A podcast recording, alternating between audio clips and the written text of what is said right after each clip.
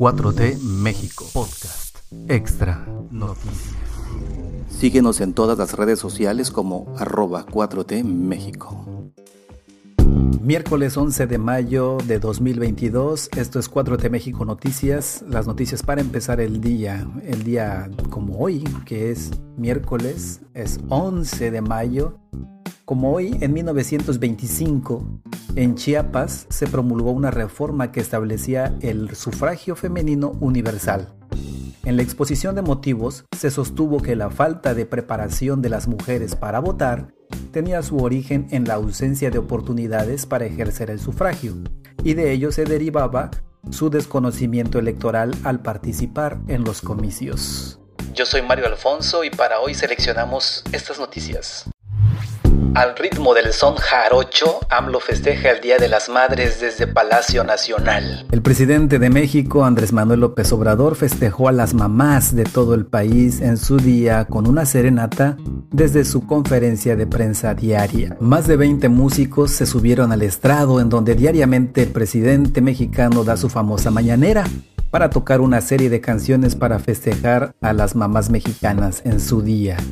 Iniciando con las famosas y tradicionales mañanitas, los músicos originarios de Veracruz dedicaron rimas a las mamás e incluso un par al presidente López Obrador, quien permaneció unos minutos mientras los músicos tocaban y posteriormente se retiró. Antes de la serenata, el presidente López Obrador mandó felicitaciones a las madres del país en su día y destacó a las madres buscadoras, aquellas que han emprendido con sus propios recursos la búsqueda de sus hijos e hijas desaparecidos. Antes que nada, nuestras más sinceras, afectuosas y cariñosas felicitaciones a las mamás, a las que están en nuestro país, en el extranjero, a las que todavía nos acompañan, a las que se nos adelantaron, pero las recordamos con mucho afecto, a las que están sufriendo por sus hijos o por sus desaparecidos, a las que están enfermas o preocupadas por sus enfermos, a las mujeres humildes, a las mamás trabajadoras. Esto es lo que dijo el presidente López Obrador. Hasta 2020 en México había más de 35 millones de mujeres que reportaron ser madres, de acuerdo con el Instituto Nacional de Estadística y Geografía, el INEGI. El 41% de las madres en el país estaban económicamente activas. Las mamás en México reportaron estar casadas 48%, en unión libre 23%, viudas 10%, separadas 9%, solteras 7%, divorciadas 3%. Esto es lo que informa el INEGI en su cuenta oficial de Twitter.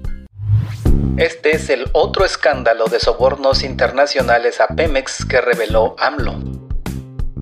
La empresa holandesa Vitol del ramo energético operó un esquema de sobornos a funcionarios de Pemex en un caso de corrupción que recuerda al escándalo de Odebrecht, señaló el presidente Andrés Manuel López Obrador. Un proceso judicial en Estados Unidos reveló el caso y la compañía ofreció a México reparar el daño mediante la devolución del dinero. Sin embargo, la propuesta fue rechazada hasta que no revelen qué funcionarios se involucraron en la trama. Esto es lo que dijo en la conferencia matutina el presidente López Obrador el día de ayer, 10 de mayo. Esta empresa, Vitol, es muy famosa en todo el sector petrolero en el mundo. Dio sobornos a funcionarios de Pemex y lo declararon en un juzgado de Estados Unidos que habían entregado esos sobornos en México y fueron sancionados en Estados Unidos.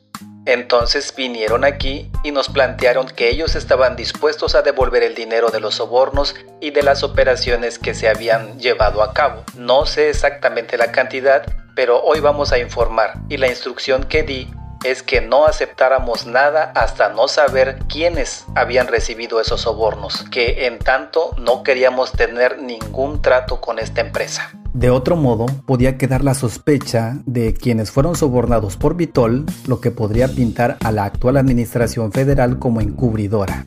Es lo que consideró el presidente López Obrador. No queremos relaciones con empresas extranjeras corruptas, ahora sí que ni del extranjero ni de México, porque eso era la práctica, pues eso era Repsol, Odebrecht, OHL, Todas venían aquí y podían hacer y deshacer. López Obrador estimó que el caso Vitol recuerda el escándalo de corrupción de la brasileña Odebrecht, que llevó a mandatarios latinoamericanos a la cárcel y que en México operó sobornos en el Congreso de la Unión para facilitar la aprobación de la reforma energética de 2013, impulsada por el entonces presidente Enrique Peña Nieto y que modificó la constitución mexicana para permitir la participación extranjera en la explotación del crudo nacional. Es una vergüenza, Odebrecht porque todo comenzó en un juzgado de Estados Unidos y eso fue lo que llevó a hacer una revisión en todos los países de América Latina y significó cárcel para presidentes, órdenes de aprehensión para funcionarios del más alto nivel de varios países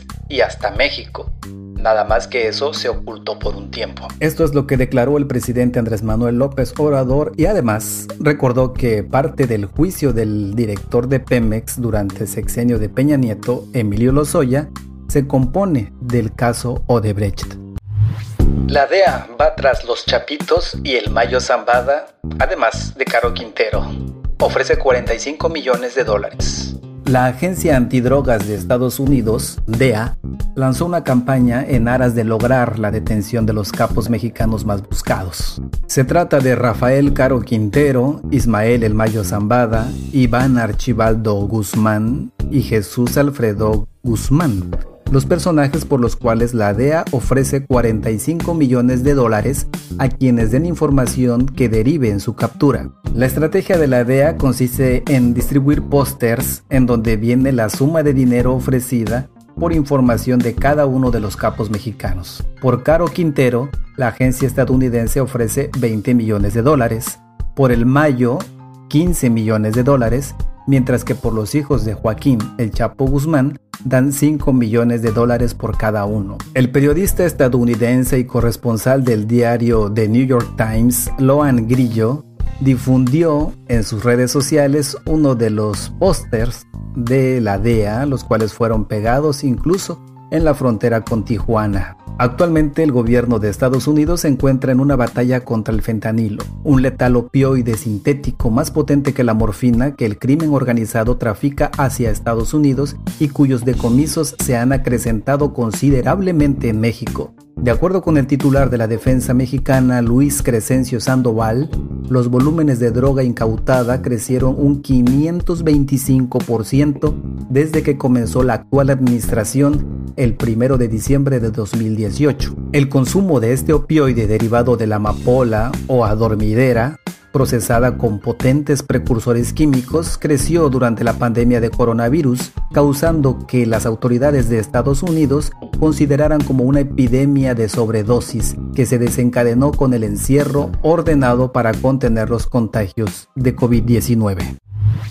Desde Israel y un año después, Andrés Romer asegura que tiene pruebas para demostrar su inocencia. El escritor mexicano Andrés Romer reapareció en redes sociales para acusar a la Fiscalía General de Justicia de la Ciudad de México de fabricar pruebas en su contra para la investigación que tiene abierta por abuso sexual y violación. En su cuenta de Twitter cerrada tras difundirse las acusaciones en contra del también embajador de buena voluntad de la UNESCO, Romer publicó un video en el que acusa a la fiscal Ernestina Godoy y a dos de las mujeres que lo denunciaron por ataques sexuales, Itzel Schnaz y Paola Guerrero, de fabricar las pruebas y proceder con la averiguación a pesar de que según él existen inconsistencias. El fundador de La Ciudad de las Ideas explicó que tuvo acceso a las carpetas de investigación gracias al apoyo de un amigo y con ello pudo revisar la denuncia formal que inició Schnaz